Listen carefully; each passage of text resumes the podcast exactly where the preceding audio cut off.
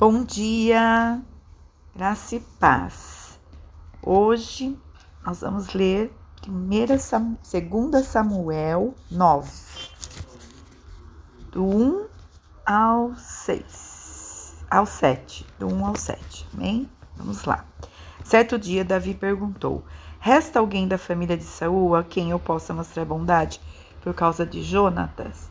Havia um servo da família de Saul cujo nome era Ziba, e o trouxera a Davi. Você é Ziba? perguntou o rei.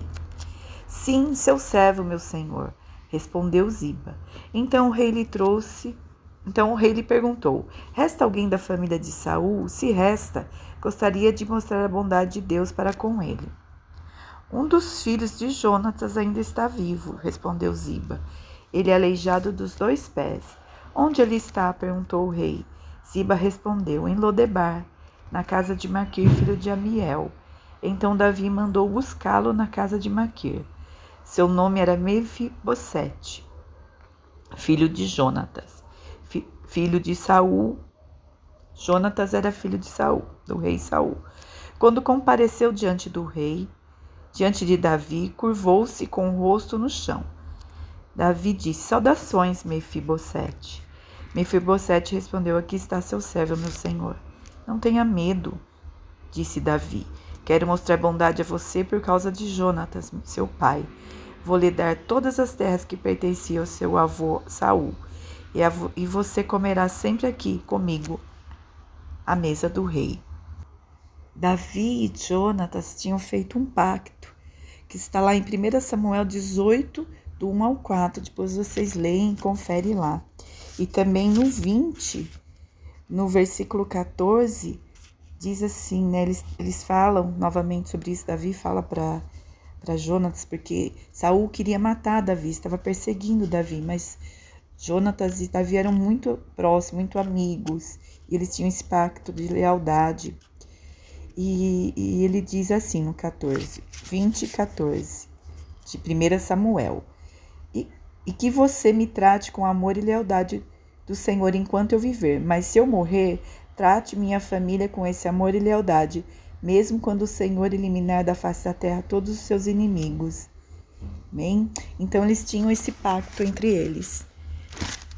E Davi se lembra disso. Se lembra disso e ele, lembra, e ele pede e pergunta se havia alguém ainda vivo para que ele usasse dessa bondade de Deus com a vida de, de, de, alguém, né, que restasse ainda da casa de Saul, de Jonatas. Então havia esse filho de Jonatas que quando Saul morre e Jonatas também a ama, né, aquela que cuidava do filhinho de Jonatas, pegou ele e derrubou ele, quebrou os pezinhos dele. Então ele foi levado para Lodebar e lá ele ficou. Lodebar é um lugar esquecido, um lugar de pessoas doentes, um lugar de miséria, um lugar sem esperança, e era lá que se encontrava Mefibosete, nesse lugar, sem esperança. Um filho de, do rei, um neto de rei, filho de príncipe, mas estava nesse lugar esquecido e aleijado e vivendo em miséria, mas havia uma promessa, né? Que Davi tinha feito para Jonatas, que ele ia cuidar, né?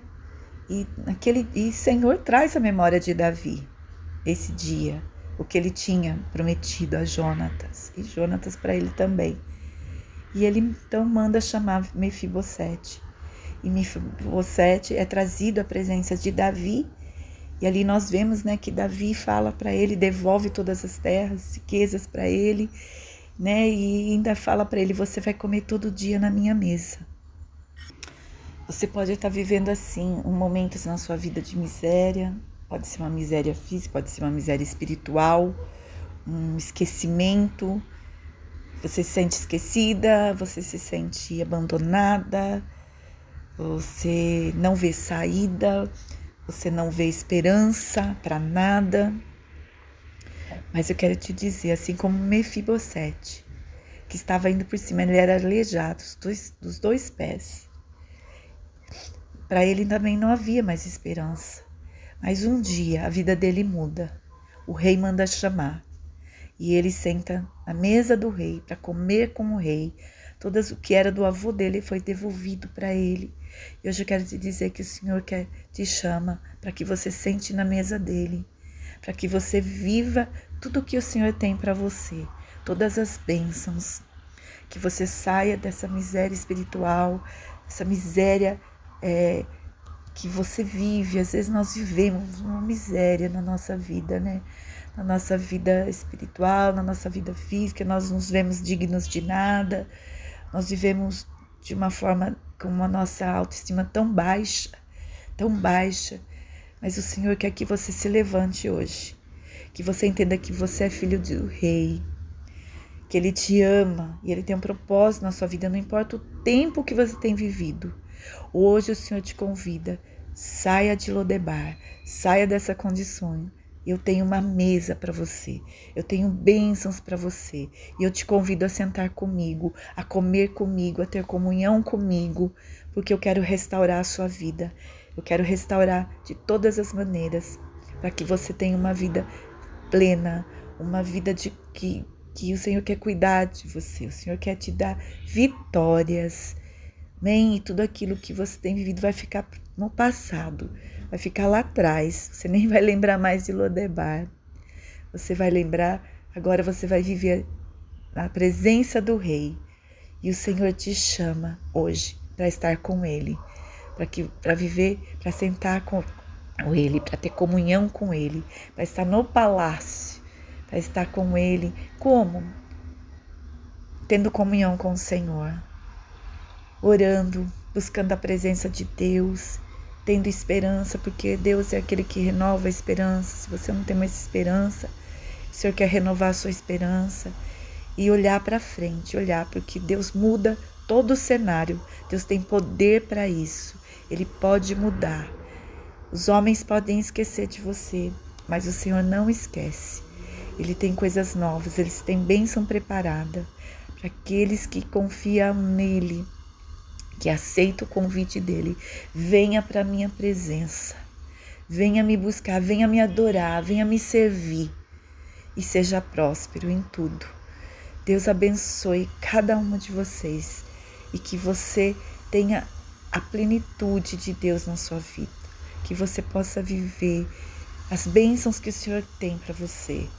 Que você saia de toda a miséria espiritual, de tudo aquilo que tem te afligido, tudo aquilo que tem roubado a sua esperança, a sua fé, a certeza de que existe um Deus que muda todo o cenário, que muda toda a situação, que pode mudar a sua vida. Ele te chama hoje para ter comunhão com Ele. Então, ouça a voz do Senhor. Cante louvores, leia a palavra, coloque tudo diante de Deus, as suas aflições, as suas angústias e sente na presença dele e ouça ele falar com você. Amém? Deus abençoe que você tenha um dia maravilhoso na presença do Senhor. Em nome de Jesus. Amém.